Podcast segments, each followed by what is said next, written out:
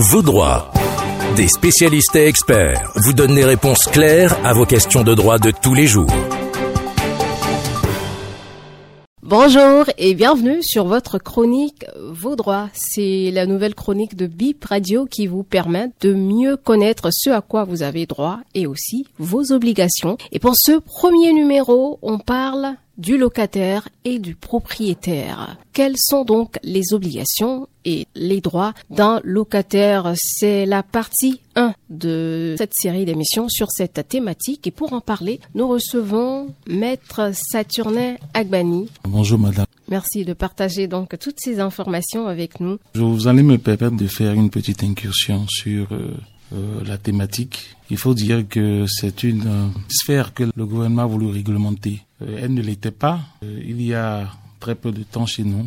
La matière aujourd'hui réglementée par la loi 2022-30 du 20 décembre 2022 qui fixe le régime juridique du bail à usage d'habitation en République du Bénin. Alors cela veut dire que toute personne qui est dans la dynamique de louer ou euh, de prendre un appartement est aujourd'hui astreinte au respect de cette législation-là. Alors maître, euh, dans la recherche d'un appartement, est-ce que le locataire est tenu de payer ce droit de visite qu'on nous demande souvent? Il faut dire que l'habitude qu'on a observé, euh, c'est que lorsque vous rapprochez de ce qu'on appelait des marcheurs et que le législateur a estimé ce thème de démarcheur qui n'est pas vraiment approprié, le législateur l'a appelé agent immobilier. Les agents immobiliers vous demandent 2000, 5000 pour la visite que vous avez à faire. Le législateur euh, n'a pas prévu, n'a pas prévu ce montant. Le législateur a dégagé deux plans. Il y a euh, la première démarche qui peut consister pour l'agent immobilier à mettre juste en relation le preneur et le bailleur. Le second plan, c'est bien sûr des marcheurs qui prend le rôle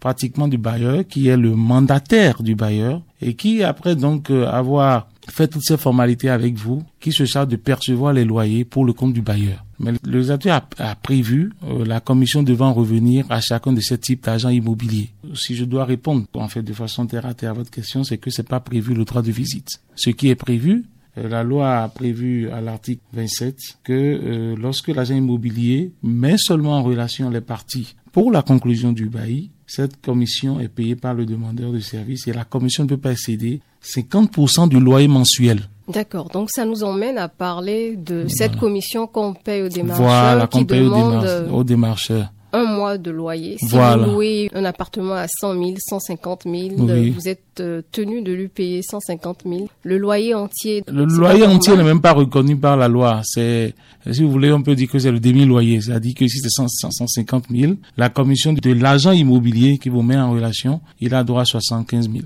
Donc, à la moitié du loyer euh, mensuel. Si il se comporte ou il est le mandataire du bailleur, donc s'il recueille les loyers, sa commission est de 10%. Ah, c'est-à-dire que c'est lui qui vient encaisser les loyers. Donc, il a 10% de ce qu'il recueille pour le compte du, du, du bailleur. Là, c'est le bailleur qui le paye. C'est le propriétaire. Le propriétaire qui le paye.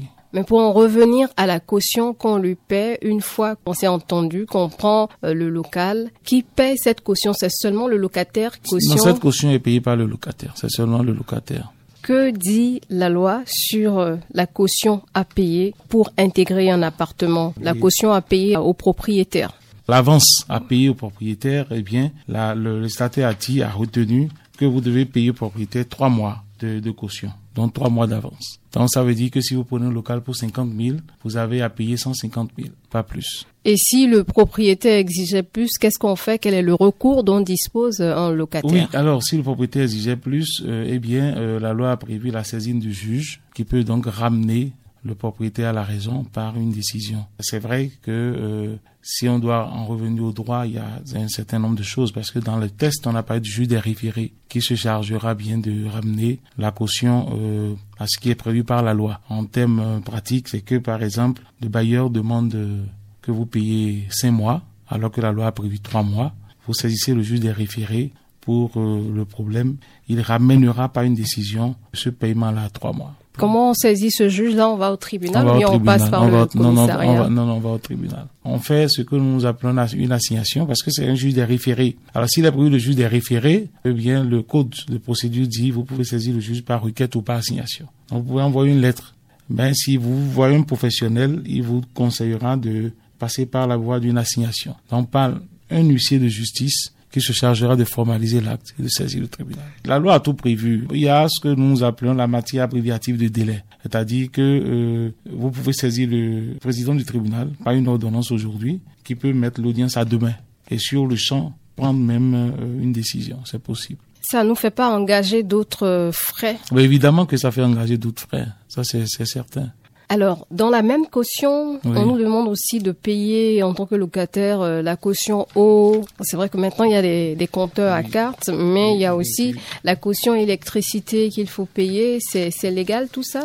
L'article 110 a prévu que le cautionnement a pour objectif de garantir les dommages éventuels. C'est pour garantir les dommages. Et en termes de dommages, c'est par exemple, euh, vous n'avez pas bien entretenu le local, euh, vous avez laissé le local dans un état tel que un prochain preneur euh, ne pourra pas en jouir. Donc la loi vous oblige de laisser cette caution là pour que on fasse le réaménagement nécessaire, les travaux d'entretien nécessaires pour permettre à un autre preneur de pouvoir disposer donc des locaux. Alors quand on dit il faut payer une caution pour l'eau, il faut payer une caution pour la, la SBE. L'article 70 dit de façon précise garantir les éventuels dommages occasionnés par le locataire pendant la durée du bail et portant atteinte au lieu loué et à leur contenu. Alors, effectivement, si vous n'avez pas payé les factures d'eau et que vous voulez quitter l'appartement à la cloche de bois, il est normal que le propriétaire ou le bailleur puisse vous demander, bon, si, quand on rentre chez moi, on paye une caution pour l'eau ou pour l'électricité. C'est au cas où, parce que vous savez, c'est une relation, vous ne vous connaissez pas. Au début, forcément, vous ne vous connaissez pas. Donc, c'est, on peut dire que c'est une mesure préventive qui est prise par le bailleur, mais qui n'est pas expressément prévue par la loi. Les usages le permettent et on peut effectivement, euh, quand on analyse bien, on peut ranger cela donc dans ce qui doit être fait, la caution pour l'eau, la caution pour l'électricité. On parle même de caution pour euh, les toilettes. On a évoqué euh, les devoirs du locataire. Quels sont ses droits quand il est en quête d'un appartement? Il a le droit d'aller visiter l'appartement. C'est là où il veut loger. Il faut qu'il aille faire un état des lieux. Et cela revient même à observer une évolution. Aujourd'hui, le bail à usage d'habitation est un bail écrit. La loi a prévu la forme que doit revertir ce bail-là. Et la loi a prévu le fait également que euh, à l'entrée, il faut aller visiter les lieux. Il faut faire un état des lieux. C'est-à-dire, vous allez avec euh, euh, le propriétaire, vous visitez les lieux, vous voyez si ça vous convient, quel est l'état, etc., etc. La loi même dit, mais si vous voulez, vous pouvez même aller avec un huissier. Oui, c'est prévu. Ou l'huissier peut dresser un PV que vous pourrez utiliser après pour réduire certains frais. C'est l'article 11 de la loi qui dit ceci, un état des lieux à l'entrée en jouissance et en fin de jouissance est établi contradictoirement entre le bailleur et le locataire lors de la remise des clés. Cet état des lieux prend la forme d'un sein privé ou d'un acte d'huissier à la charge des parties. Et on dit, pour le cas où il s'agit d'un acte sous sein privé, chaque exemplaire de l'état des lieux est daté et signé d'accord partie. Pour le cas d'un acte d'huissier, la minute de l'état des lieux est visée par les parties, et on dit que l'état des lieux à l'entrée en jouissance est annexé au contrat au bail. Et le contrat écrit signé des deux parties signé des deux parties et euh, fait en autant d'exemplaires qu'il y a de parties. Avec des témoins ou sans, sans témoins euh, Pas besoin. Sans, pas besoin, pas besoin de témoins. Il peut y avoir par exemple un immeuble individu, un immeuble appartenant à une succession.